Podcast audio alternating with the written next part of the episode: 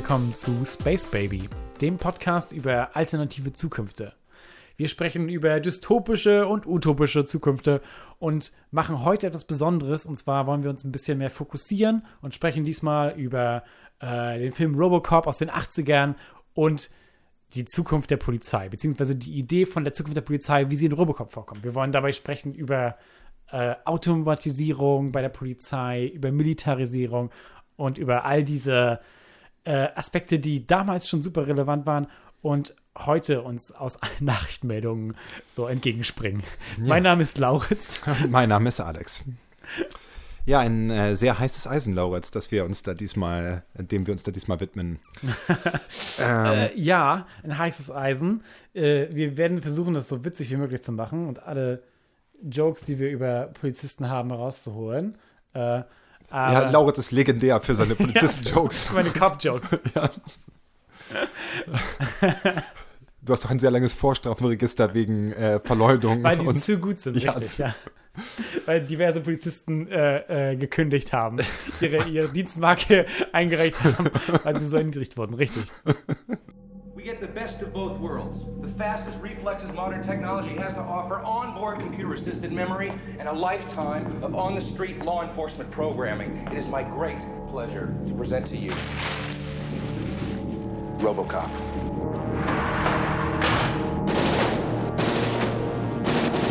This guy is really good. He's not a guy, he's a machine. Old Detroit has a cancer. Cancer is crime. Let the woman go. You are under arrest. You, you better back up, pal! Your move, creep. What are your prime directives? You have the right to remain silent. You have the right to an attorney. What is this shit? Anything you say may be used against you. He's a cyborg, you idiot. He recorded every word you said. You're dead. We killed you. His memory's admissible as evidence. You're gonna have to kill it. car, for God's sake!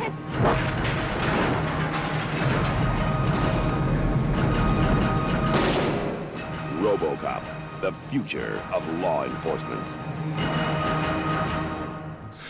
Ja, ähm, Robocop aus dem Jahr 1987. Ja, äh, Paul Verhoeven, äh, ein niederländischer Regisseur, der äh, äh, gefunden wurde, quasi von den äh, Autoren des Films, die panisch noch jemanden gesucht haben, der das Skript übernehmen möchte. Und selbst er war irritiert von dem albernen Titel Robocop. Aber seine Frau hat das komplett, komplette Skript gelesen und hat gesagt, ey, das ist eigentlich cleverer, als es, als es klingt. Oh, wow, tatsächlich. Ich ja. hatte, also ich bin ein großer Paul Verhoeven-Fan, ja. aber ich habe nie mich so viel dafür interessiert, dass ich ihn recherchiert habe und dass ich mir da irgendwie, dass ich so einen Deep Dive da reingemacht habe. Und das schockiert mich jetzt fast, weil, weil, für mich der gesamte Film, der Plot auch so super Paul Verhoeven-mäßig, also so absurd, komplett over the top, fast so comic-mäßig karikaturisiert. Und also fand ich halt auf jeden Fall äh, für mich eigentlich ich habe ich hab das erste Mal Robocop gesehen, ob du es glaubst oder nicht, äh, jetzt vorgestern. Ich, ich glaube es. Ich bin mir auch ehrlich gesagt nicht sicher, ob ich ihn ganz schon mal vorher gesehen hatte. Ja, der Kultklassiker. Ich weiß nicht, wie es in deiner Jugend war, aber als ich so 10, 11, 12 war, alle meine Klassenkameraden hatten Robocop-Actionfiguren. Das war irgendwie ein Ding. Echt? Ja, tatsächlich. Und jetzt, wo ich den Film gesehen habe, bin ich zutiefst schockiert. Das ist, das ist ein totaler Splatterfilm. Ah. Ja. Ja, Robocop. Äh, kurz zum Plot vielleicht, ganz kurz zusammengefasst. Äh, wir haben Detroit, ein Detroit der nahen Zukunft, das von Kriminalität heimgesucht wird und ein absolut, absolutes Höllenloch ist. Und gleichzeitig äh, haben wir die Omnicore, eine riesige Megacorporation, die für die Aufrechterhaltung der Ordnung zuständig ist mitunter. Also im Endeffekt hat anscheinend die Staatsgewalt ihr Gewaltmonopol outgesourced und äh, die Polizei ist jetzt Angelegenheit dieser Megacorporation. Äh, die normale menschliche Polizei ist maßlos überfordert und deswegen gibt es diverse Projekte dieser Omnicore, die äh, ja auf Innovation, zu Innovationen im Bereich Ordnungshütung führen sollen. Und eines davon ist das Robocop-Projekt, in dem unser Protagonist Alex Murphy, ein All-American Familienvater, der bei seinem ersten Einsatz direkt äh, furchtbar abgeschlachtet wird. Richtig, Typ, typisches First Day on the Job. Äh, typischer, äh, klar, wer verliert nicht seinen Arm und seine Hand am ersten Tag? ähm, ja, wird dann mehr oder weniger äh, zu einem Cyborg äh, ummodelliert. Seine Leiche wird quasi äh, ja entführt und äh, ohne das Wissen der Familie wird dieser, äh, wird dieser Alex Murphy dann zu Robocop umfunktioniert.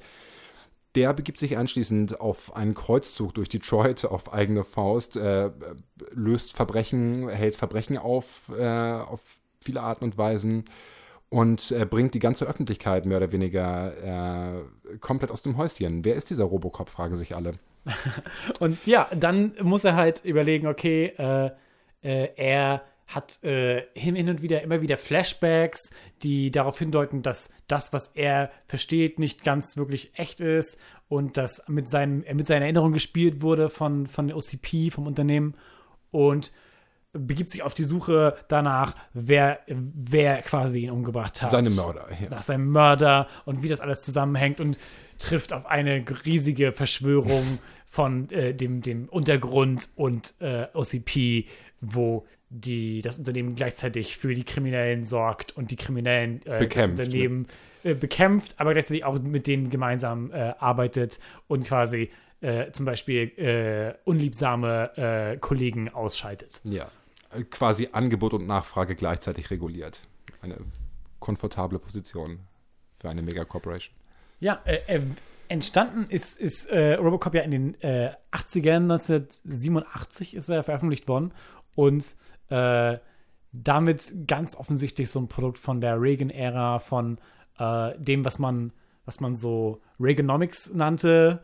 Äh, Willst du vielleicht als, ich weiß ja, dass du Spezialist auf äh, dem Gebiet Reagan und Reagan-Ära bist, ich glaube, den Zuschauern und mir könntest du vielleicht erklären, was Reaganomics sind. Ja, Reaganomics, äh, so nennt man die Idee hinter der Reagan-Administration, die da war, dass die obersten Schichten äh, möglichst äh, erleichtert werden müssen und dadurch Steuervorteile bekommen sollten und es dadurch allen besser gehen würde. Mhm. Und das hat äh, zu extremen Problemen bei den Steuereinnahmen geführt und zu Einsparungen bei Sozialprogrammen uh, und unter anderem eben zu solchen Effekten wie, dass äh, sich die Städte verändert haben und äh, dann Städte wie New York und Detroit bekannt wurden als äh, Crime-Hochburgen, äh, so, mhm. weil eben viele so soziale Netze zusammengebrochen sind, viele Leute in die Armut gestoßen wurden, viele Weiße dann aus der Inner City weggezogen sind mhm. und die Leute, die dann für die Crimes verhaftet wurden, massiv, äh, waren dann größtenteils eben Minorities, so POCs oder anderweitig Benachteiligte. Ja. Ähm, und unter Reaganomics äh, versteht man eben diese Idee davon, dass quasi Einsparungen gemacht wurden, um um eben ja. äh, da, dafür zu sorgen, dass quasi äh, es einem bestimmten Teil der Bevölkerung sehr viel besser ging. Und das äh, ist eine der Ideen, die sehr krass in dem Film äh, äh, so äh, Repräsentation findet und vor allem eben auch mit diesem damals noch nicht ganz gefundenen Begriff von so Gentrifizierung, der ja auch mm. krass so eine Rolle spielt. Ne? Ja. Also die OCP, das Unternehmen, möchte eine neue Stadt aufbauen auf dem Ger Gerippe der alten New sozusagen. Detroit. Ja, genau. Das, das soll tatsächlich auf der Stadt, das habe ich richtig verstanden. Richtig, also es soll, ja. die Stadt soll ersetzt werden mit New Detroit, während sie quasi am offenen Körper mehr oder weniger der Stadt. Ja, richtig. Und ist quasi ja auch das Produkt von den Plänen von von OCP. Die mhm. Tatsache, dass es dem Detroit im, im, im Robocop so schlecht geht, ist, und das sagt äh, einer unserer Hauptfunktionäre auch, ist das Ergebnis von Steuererleichterungen, die äh, das äh, ermöglichen, Innovationen und geniale Corporate-Strategien zu verfolgen. Ja. Ähm, dieses Ganze, äh, was da so gezeigt wird, an quasi, du gehst hin als Unternehmen, sorgst dafür, dass die Bedingungen so schlecht sind, dass du alles privatisieren kannst, das äh, ist ein bekannte, bekannter Effekt, den man so unter äh, dem Namen Shock Doctrine kennt. Mhm. Äh, kennst, du, kennst du den Begriff? Shock Doctrine, äh, von gehört, wir hatten vorhin kurz ja. darüber gesprochen. Vor, äh, ja. Naomi Klein äh, ist eine Autorin, die das beschrieben hat. Und zwar ist es die Tatsache, dass eben äh, private oder, oder staatliche Akteure die Situation in einem Land oder in einer Region ausnutzen äh, meistens so etwas wie politische Unruhen oder eben eine Naturkatastrophe wie Hurricane Katrina mhm. oder eben zum Beispiel den Zusammenbruch der Sowjetunion in Russland. Ja. Und die Tatsache ausnutzen, dass äh, äh, die, äh, das soziale Gefüge eben sehr Geschwächt ist, geschwächt oder? Ja. ist und dann aggressiv äh, vor Ort einziehen sozusagen Ja, okay. und die Leute davon überzeugen, alles zu privatisieren. Äh, meistens eben, um mit maximalen Gewinnen dann wieder von dann zu ziehen. Ja. Ähm, und das ist eben immer und immer wieder passiert äh, in den letzten pff, 50 Jahren. Und offensichtlich eine von den Ideen, die, wenn auch nicht ausformuliert, aber quasi eine der Grundgedanken ist hinter, hinter dem Verhalten der OCP in Detroit. Ja, naja, und es gibt ja so im kleineren Maße auch hierzulande Beispiele und in Hamburg speziell auch so. Also äh, damals, als die Hamburger Elektrizitätswerke privatisiert wurden und Ja. jetzt Vattenfall sind und also so äh, Privatisierung von staatlichen Institutionen bei irgendwie Knappheiten oder Krisen ist ja eigentlich immer das erste Go-To. Richtig. Ja. Und immer natürlich äh, die schlechteste Lösung, für, vor allem für die arme Bevölkerung. Ja, ja. Ähm, äh, ja, und das ist eben, äh, das sind all diese Dinge, die quasi gesehen wurden von den, von den äh, äh, Drehbuchautoren. Äh, hier kannst du den Namen einfügen, Lauritz. Ja. Edward Newmeyer und Michael Miner.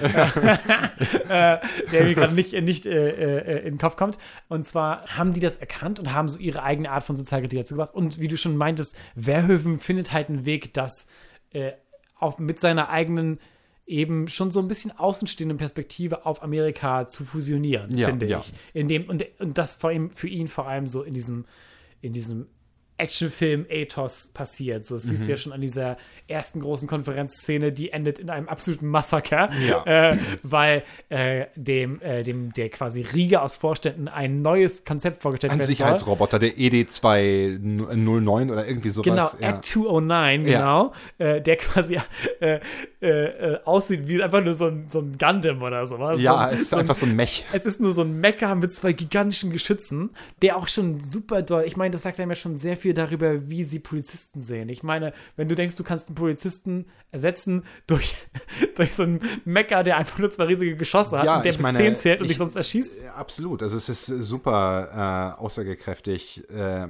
die Aufgaben, die Polizei, äh, die die Polizei erfüllen sollte, unter anderem Deeskalation, äh, äh, er- in erster Linie Schutz der Bevölkerung und Assis so Assistenz der, äh, von der Bevölkerung, der sie selber angehört oder der Gesellschaft. Diese, nee, genau. Und stattdessen wird das halt heruntergebrochen auf Gewaltausübung. Und da, Richtig. ja, ja, absolut.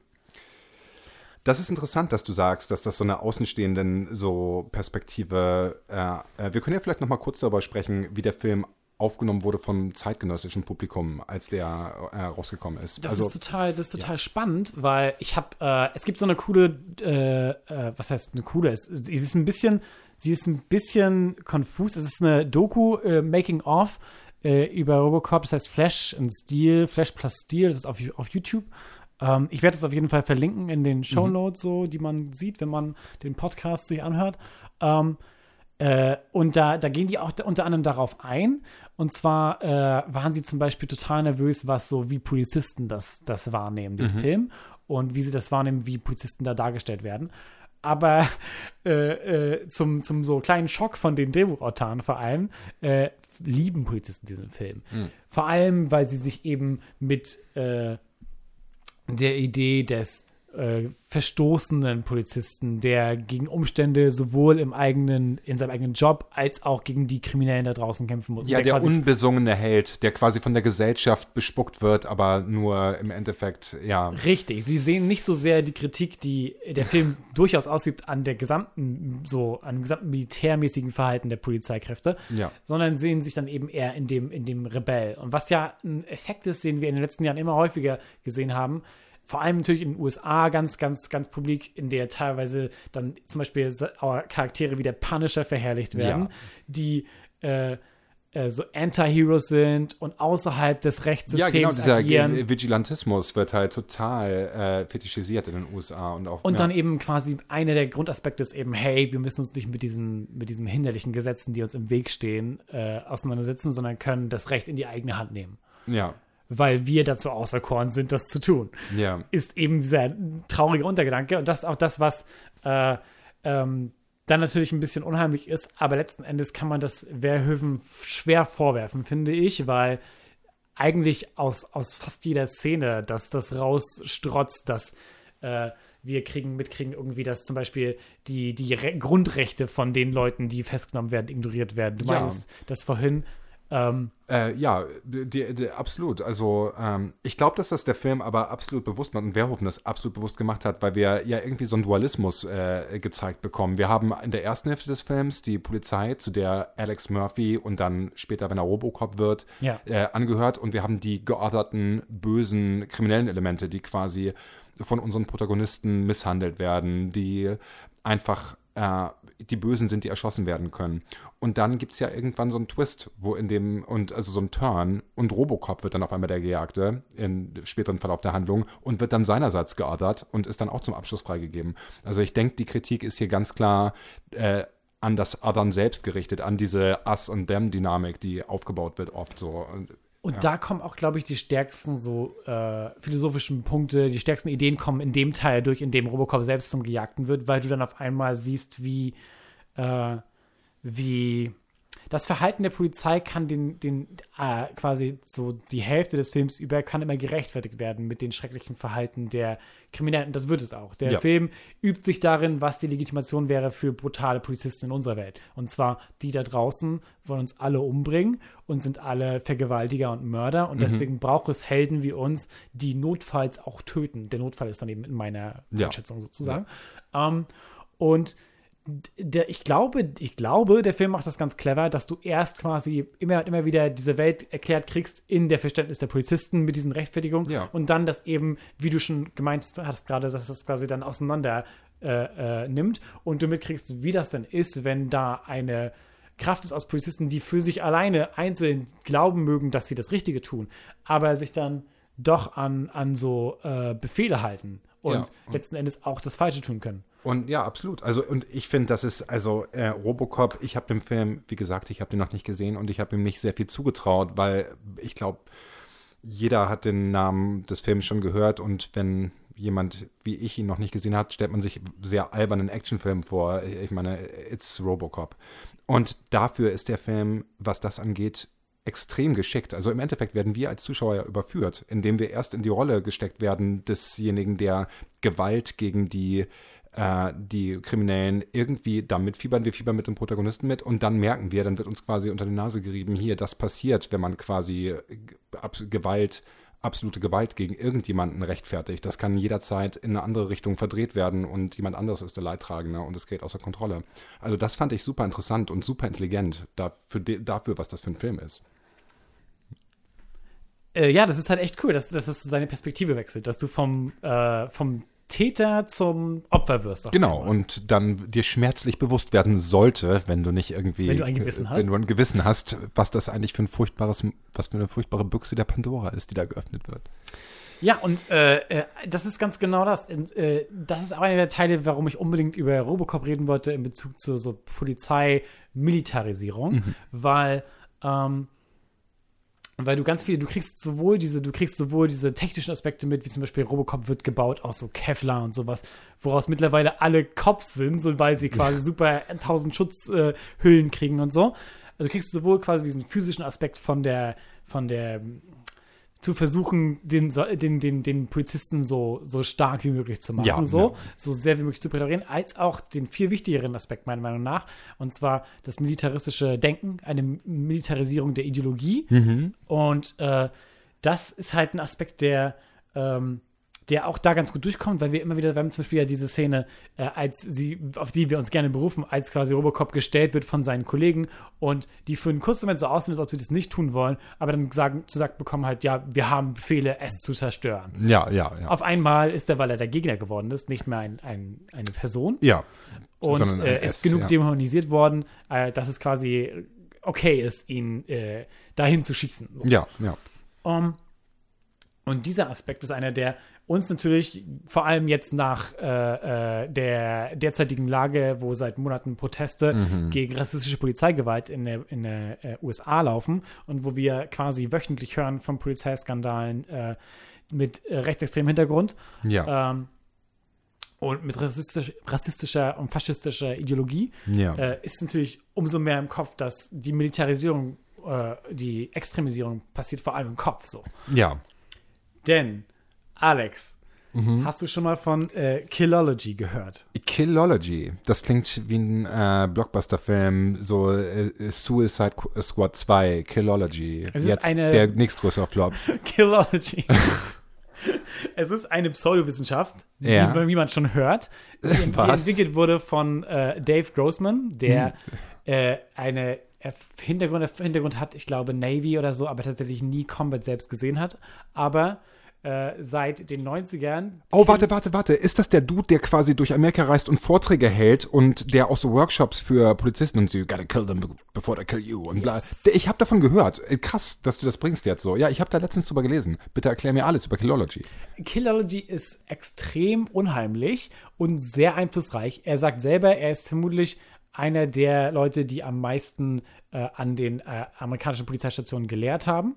Er ist sehr einflussreich. Seine Ideen kommen teilweise äh, in, in Actionfilmen vor und werden zitiert von, ich glaube, in American Sniper von Clint Eastwood äh, äh, hält jemand einen Vortrag. Und zwar eine der Hauptideen von Killology ist, dass du im Grunde die Gesellschaft aufteilen kannst in drei Arten von Menschen. Oh Das no, this is gonna be sketchy. bad. Ja. It's gonna be äh, Victims, Killers and Baddies oder irgendwie sowas, oder? Ungefähr. Es gibt, äh, es gibt äh, Wolf, und zwar verkommene Monster sozusagen. Mhm. Dann gibt es Sheep, und das sind alle die, all die Schafe, die durch Alle, die die nicht, Gesellschaft rennen. alle, die nicht haben, was es takes. Und dann gibt es die Sheepwolf, die Ja. dazu da sind, um das zu machen, was man machen muss, um sie zu schützen vor den gefährlichen Kriminellen. Und sie sind sich selber als die Sheepwolf. This is cringe. Killology ist der Versuch, Polizisten zu konditionieren, Ja. äh, äh, dazu Gewalt leichter ausüben zu können und leichter zu, vor allem töten zu können. Mhm. Weil der Gedanke ist, du tötest besser zuerst, denn sonst wirst du getötet. Ja. Das ist in jeder Situation die richtige Entscheidung. Das ist ja eigentlich auch ein Staple in der Konditionierung in der Armee. Das ist ja, wo es eigentlich herkommt, dass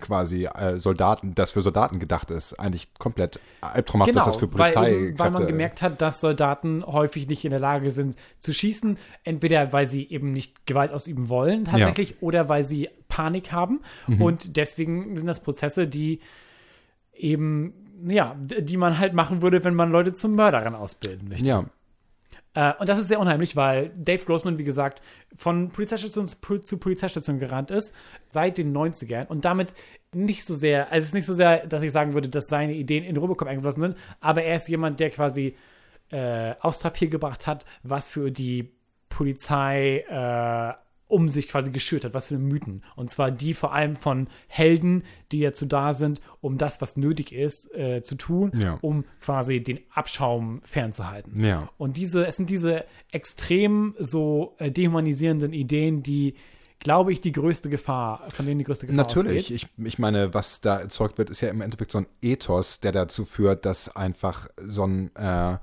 ja, so eine ähm, Extremisierung stattfindet auf so der gesamten Skala. Also in, im Optimalfall haben wir eine so Polizeikörper, der einfach dafür da ist, die Allgemeinheit zu schützen. Und dazu gehören ja streng genommen auch kriminelle Elemente, so, die natürlich irgendwie neutralisiert Würde man meinen, eigentlich. ja, also ich meine, die müssen quasi irgendwie unschädlich gemacht werden im Sinne von, dass sie keinen Schaden mehr anderen zufügen können.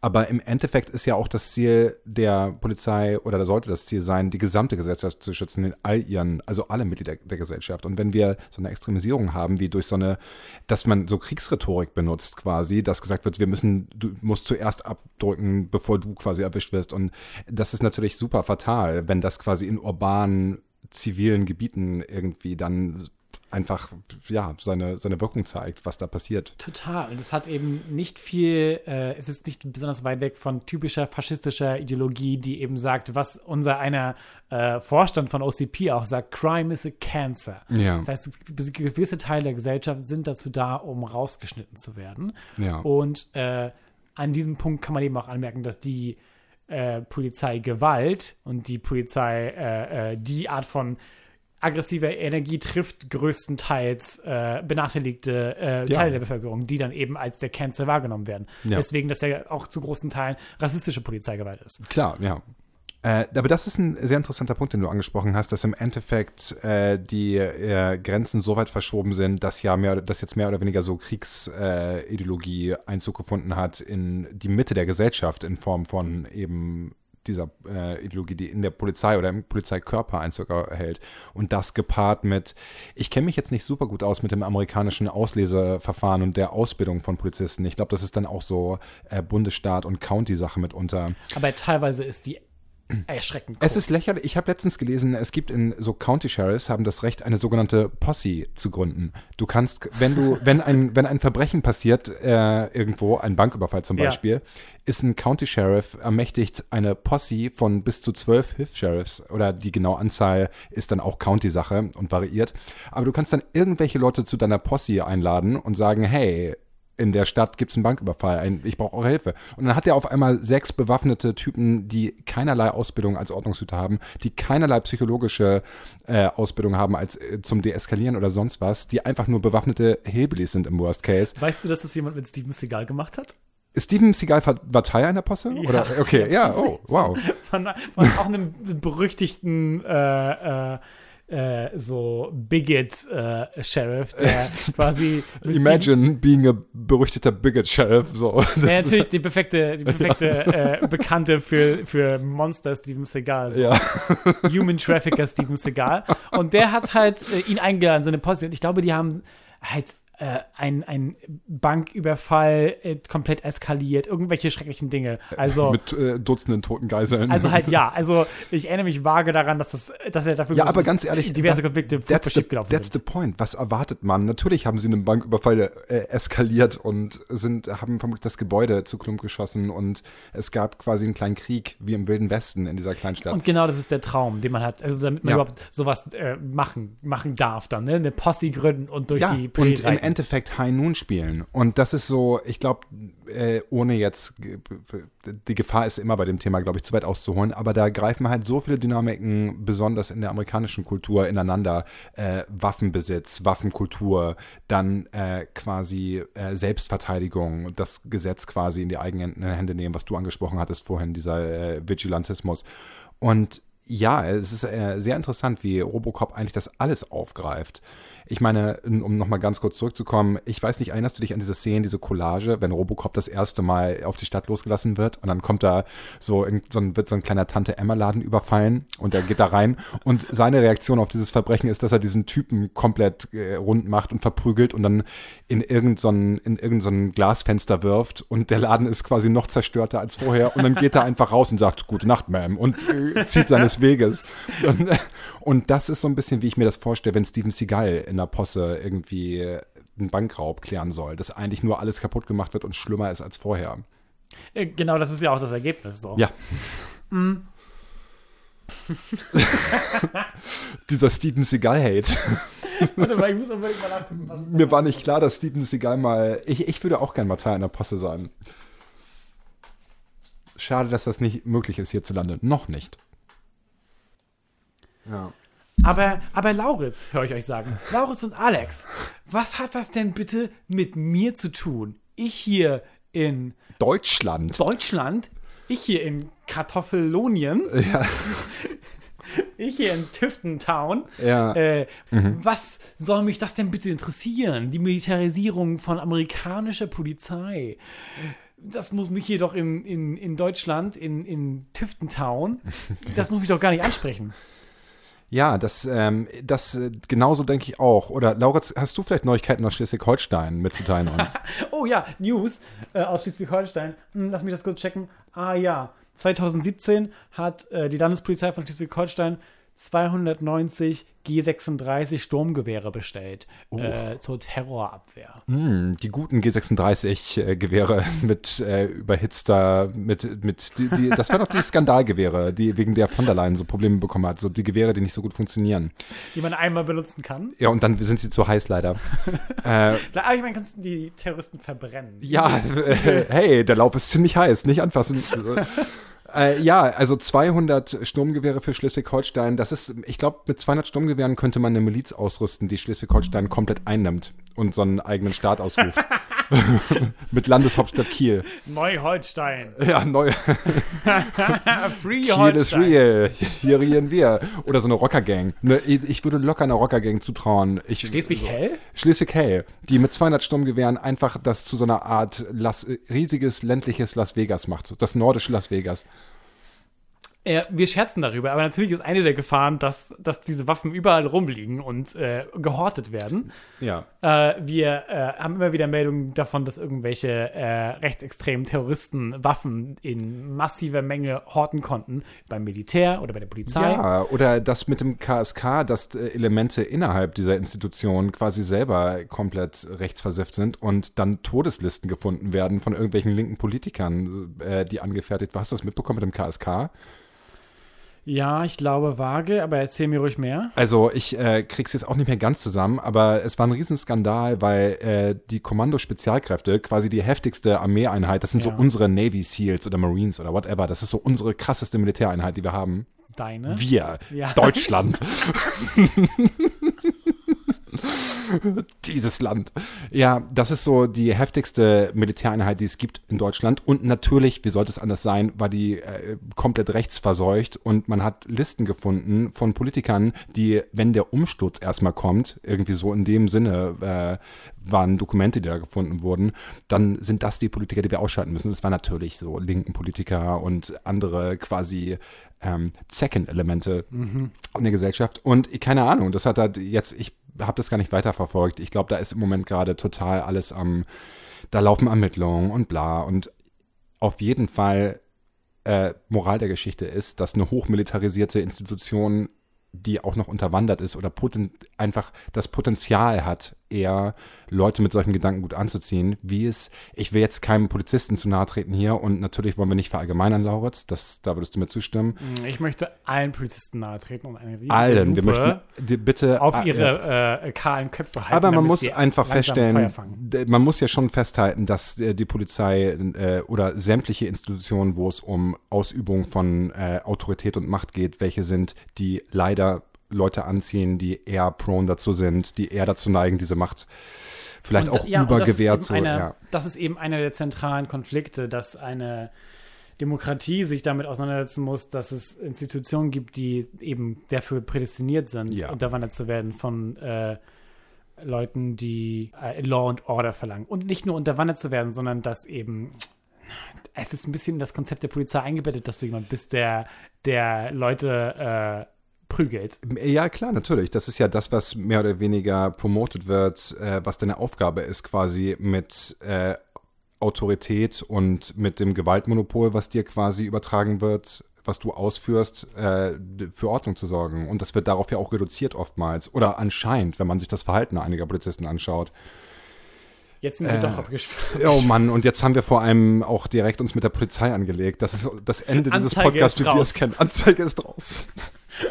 Ähm, äh, jedenfalls geht es uns darum, dass die Militarisierung auch hier ein riesiges Thema ist, Ja. äh, der Polizei. Äh, das kann natürlich die Form nehmen von irgendwie Gewerkschaften und Politikern, die dafür argumentieren, äh, ausge, ausrangiertes Militär, Ja. Fahrzeuge, Waffen zu benutzen. Es kann aber auch einfach sein, dass äh, zum Beispiel ab 2016 man mehr gesehen hat, dass irgendwie zum Beispiel Hamburg mit so einem Panzerfahrzeug ausgestattet wurde. Ja. Das war viele Nachrichten. Äh, dann die besagte, die besagte Bestellung von Schleswig-Holstein. Man kann nie genug Sturmgewehre haben. dass, dass mehr und mehr äh, Polizeibehörden offensichtlich äh, ein, für, den, für den Extremfall gelebt haben. Ähm, Man fragt sich dann auch immer, wie so Extremfälle aussehen sollen, wo 200 Sturmgewehre benötigt werden. Also was genau ist, in welcher, in welchem Szenario, lass uns das mal kurz durchgehen, Lauritz, vielleicht kannst du mir eine Antwort darauf geben. In welchem Szenario brauchen wir 200 Sturmgewehre? Was, was für ein Verbrechen soll das sein? Ist, sind das quasi mehrere, sind das quasi Dutzende simultan ablaufende Bankräube, äh, Bankdiebstähle, die von so abgerichteten Rhinozerossen ausgeführt werden, die ich meine, wofür braucht man derartige Firepower? diese Frage habe ich mir auch gestellt. Ja. Und gleichzeitig habe ich mich gefragt, wie, wie, wie ist das in Deutschland verworren zwischen Wirtschaft und Polizei? Das ist bestimmt überhaupt kein äh, heikles Thema und ich bin sicher, dass es da nicht irgendwelche richtig unangenehmen Ver äh, Verwirrungen gibt. Es ist total schwer, darüber Fakten zu finden. Okay. Und äh, es wird sehr wenig da, wie gesagt, äh, an Studien zu veröffentlicht, weil viele Sachen erst in den letzten Jahren wirklich durch, durch viel, viel äh, Eigeninitiative entstanden sind. Mhm. Äh, genauso wie es jetzt erst in den letzten Jahren Studien gibt zu Polizeigewalt gegenüber Zivilisten. Ja. Total wichtig. Äh, eine Sache, die ich gefunden habe, die ich auch gerne äh, nochmal erwähnen wollte, war, äh, von äh, einer Zeitschrift namens Bürgerrechte und Polizei äh, oder CLIP, KILIP, ist glaube ich der englische Name. Ähm, die haben Artikel veröffentlicht zu äh, dem Europäischen Polizeikongress 2018. Der Artikel ist von Stefanie Schmidt und Philipp Knopp äh, und heißt Narrative der Militarisierung zum Verhältnis von Wirtschaft und Polizei auf dem Europäischen Polizeikongress. Es geht um den Kongress, der im Frühjahr 2018 war. Äh, ist natürlich, das Magazin beschäftigt sich damit, dass die, äh, diese Entwicklungen zu analysieren und ist dadurch vielleicht ein bisschen vorbehalten, aber ich finde es eigentlich sehr spannend Ja. äh, weil es eben darum geht, welche Art von Menschen sind da, was hören sie und wie verkauft man ihnen diese Art von, von Gerätschaft und was Ja. ist quasi, wie wird das alles gerechtfertigt da? Ja. Ähm, wenn ich kurz zitieren darf. Ja, bitte. Zitat. Dem Sturmgewehr AK-47 kommt dabei eine beinahe mystische Funktion im Diskurs des Polizeikongresses zu. Es sei die Waffe, die der Gegner im Einsatz in der Regel bringt, sagen Heckler und Koch. Sie wird damit zum Symbol vermeintlicher polizeilicher Unterlegenheit, Konvergenzpunkt für artikulierte Ängste und Aufrüstungsbestrebungen. Äh, Nicht nur in Bezug auf Waffen, sondern auch im Hinblick auf die Zukunftsmöglichkeiten auf und den Austausch von Informationen sieht sich äh, die Teilnehmerinnenschaft des Polizeikongresses in der Durchsetzungskraft staatlicher Sicherheitsmacht illegitim gezügelt. So sprach Günter Krings von der CDU, parlamentarischer Staatssekretär im Bundesinnenministerium, von grundrechtlichen Phantomschmerzen, die in einer engeren Zusammenarbeit von Geheimdiensten und Polizei entgegenstünden und daher einen Nachteil gegenüber vermeintlich völlig freien und perfekt vernetzten kriminellen Organisationen darstellen würden. Zitat Ende. Ja, ich finde so äh, AK-47 Kalaschnikow, die der, die der äh, Gegner in der Regel bringt. Ich weiß nicht, wie viele bewaffnete Terroranschläge wir in Deutschland hatten bisher oder überhaupt äh, Auseinandersetzungen mit bewaffneten Kriminellen, die mit Sturmgewehren ausgerüstet waren. Also, Das sind sie tatsächlich fast nie. Also, um so den aber so, der, so war der Claim, oder nicht? Der, der in der Regel äh, bringt äh, ein Terrorist Natürlich, eine ja, das ist der Claim mit. von Heckler und Koch. Ja, ja. In der Regel wäre die AK-47 diese Waffe, auf die man vorbereitet sein muss. Ja. Ähm, tatsächlich gibt es aber diese Anschläge nicht. Genau, ja. Und die, die, die von den äh, am meisten gesprochen sind, sind dann tatsächlich islamistische Anschläge, die größtenteils ja mit äh, improvisierten Waffen gemacht werden, wie mit äh, einem Küchenmesser oder mit einem Auto. Ja. Da, was sich nicht durch die Art von Gerätschaften rechtfertigen lässt. Ja. Der Artikel geht noch weiter und zwar äh, geht es wie gesagt darum, wie wird das motiviert, wie wird das gerechtfertigt. Äh, Zitat. Viele der beschriebenen Bedrohungssituationen, die in Polizeien kursieren und von der Wirtschaft als Verkaufsargument in Anschlag gebracht werden, sind in Deutschland nicht eingetroffen. Zum Beispiel islamistischer Terroranschlag mit AK-47 Sturmgewehren. Dennoch werden Polizeien derzeit mit diesen Begründungen aufgerüstet und Selbst- und Weltbilder richten sich an den düsteren Visionen aus. So folgten viele Verkaufsargumentationen einer Risikologik. Die gesellschaftliche Situation wird durch eine düstere und unsichere Zukunft gekennzeichnet, in der potenziell alles passieren kann. Eingetreten ist es bloß noch nicht. So der Vertreter von Ulbricht Protection. Zukünftigen, durch verbesserte Bewaffnung der Straftäterin entstehenden Risikosituationen müsste bereits heute vorgebeugt werden, bevor es zu spät sei und Sicherheitskräfte zu Schaden kämen. Ja, das ist äh, alles sehr viel äh, Doom and Gloom. Aber ganz ehrlich, wenn ich eine Waffenfirma besitzen würde, würde ich auch dafür sorgen, dass alle furchtbare Angst die ganze Zeit haben. Angst. Angst. Angst, Lauritz, Angst. Und wir können uns nur mit schwerer Bewaffnung vor den Horden von Kriminellen und Vor den Terroristen Horden von schützen. Kriminellen. ver- Deswegen ist es sehr wichtig, dass unsere Polizei jetzt Panzer und Sturmgewehre bekommt oder irgendwelche anderen Gerätschaften, die hauptsächlich für so Crowd Control äh, geeignet sind, wenn überhaupt. Ja, es ist natürlich totaler Quatsch. Aber interessant, um zu Robocop zurückzukommen. Äh, du hattest das vorhin erwähnt und ich finde, das ist komplett on point, so bevor wir äh, angefangen haben aufzunehmen, äh, dass im Endeffekt diese Zukunft äh, in Robocop dargestellt wird, die da von diesen Pressesprechern der Verteidigungs- und Rüstungsfirmen ausgemalt wird. Diese furchtbare Terrorzukunft, wo auf offener Straße alle Leute überfallen und kriminelle Banden die Straßen regieren. Das ist ja im Endeffekt das Szenario, was uns weiß gemacht wird äh, oder was die, die Rüstungsfirmen gerne weiß machen wollen. Das droht, wenn wir nicht irgendwie hier eine riesige militarisierte Polizeiforce haben. Richtig. Und das ist äh, absolut, also wenn man sich das mal anguckt, wie wie dieser Film, äh, wenn man den schaut, hat man das Gefühl, dass es alles total hochgefahren ist und so eine Karikatur ist, die einfach nur so comicmäßig überzeichnet ist. Und das wirkt so weit ab von der Realität, dass man eigentlich sowas gar nicht ernst nehmen kann. Und die Politik scheint es zu tun. Was sind deine Gedanken dazu?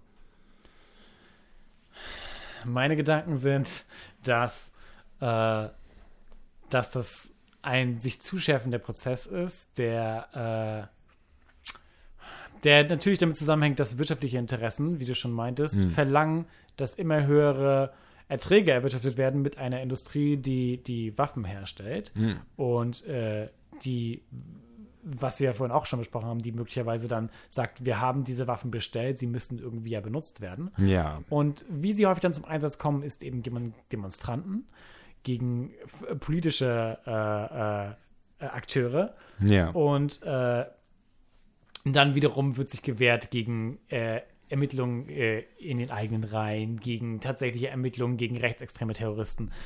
Äh, es ist sehr erschreckend, wie, wie diese Werkzeuge äh, für einen gewaltsamen Konflikt mit der Bevölkerung den Polizisten in die Hände gelegt werden. Oh ja, ich meine, das ist ja auch irgendwie das, worauf es zwangsläufig hinausläuft. Also jetzt vielleicht nicht Sturmgewehre in, im Fall von Deutschland, aber wenn man irgendwie so ausgemusterte Panzer, die irgendwie, natürlich kommen die nur in Situationen zum Einsatz, äh, wo, wo irgendwie große Mengen an, an Menschen beteiligt sind, Demonstrationen, solche Dinge. Und Natürlich kann man irgendwie, also diese, das ist ja quasi immer die Fallacy, dass gesagt wird, okay, es braucht Ausrüstung, um einfach zu gewährleisten, dass irgendwie auch äh, für ausreichend Schutz bei solchen Großveranstaltungen wie Demonstrationen gesorgt werden kann. Aber was das für ein psychologische, für eine psychologische Message natürlich liefert, wenn die Polizei mit so Panzerwagen auffährt, da lässt sich drüber streiten, ob, wenn man quasi, wie wir uns die Polizei wünschen, als quasi Organ, das auch deeskaliert, was quasi so äh, Bindeglied ist zwischen so der Bevölkerung und den äh, machthabenden, äh, Gewaltmonopol innehabenden Institutionen, weiß ich nicht so. Also, Es scheint auch so, als ob man, falls dies eh jemals bestand überhaupt, als ob man davon sehr weit abgekommen Ja, ist. ja. Und als ob die einzige Antwort auf der Art von radikalisiertem Verhalten wäre, dass man viele der Aufgaben, die wir heute der Polizei zuteilen, eben an andere Bereiche, die man mehr fördern sollte, äh, weitergibt. Weil 99 Prozent der Aufgaben höchstwahrscheinlich erfüllt werden könnten von gut ausgebildeten Social Workern und Therapeuten, die im Notfall keine äh, minderjährigen äh, Kinder irgendwie attackieren, Mhm. weil sie sie nicht verstehen oder die irgendwie keine Leute, die eine Psychose erleben, zusammenschlagen würden. All diese Dinge. Ja, furchtbar. In zu viel ist- zu ja, vielen ja. Situationen werden Polizisten gerufen. Und ja, und, was ist ihre Reaktion? und dann so? auch mit, äh, mit untertödlichem Ausgang, also auch hierzulande. So, Ja. Also es ist ja auch hier passiert schon, dass äh, ja, während so einfach irgendwelcher hä- häuslicher äh, Streitigkeiten oder häuslicher Gewalt oder dann am Ende Tote äh, dabei rausgekommen sind, nachdem die Polizei gekommen ist und da halt irgendwie Sachen missverstanden hat und überreagiert hat. Und ja, auf jeden Fall, das ist eine interessante Idee, äh, quasi Polizeiaufgaben so äh, zu delegieren an Social Worker und so. Wenn du dachtest dann an solche Sachen Genau, wie häusliche Gewalt. ich, größtenteils zu, zu reduzieren und am besten, meiner Meinung nach, auch das Policing, Community Policing zu machen. Also quasi nicht, äh, nicht eine Reihe von Leuten, die nicht aus der Gemeinde stammen Oh, ah, und ja. die quasi, sondern eher Leuten zu überlassen, die aus der Gemeinde sind und damit Mhm. äh, zurückzuführen auf so eine Art von äh, äh, Selbstkontrolle. Ja, weil äh, es immer und immer wieder vorgehalten wird, natürlich, dass die Welt zu gefährlich wäre, aber statistisch gesehen ist die Welt immer sicherer geworden. Ja. Und äh, Kriminalitätsraten sinken seit Ewigkeiten. ja, die sind äh, auch Äh, äh, in- und sind ja. keine Legitimation für dieses ganze Verhalten.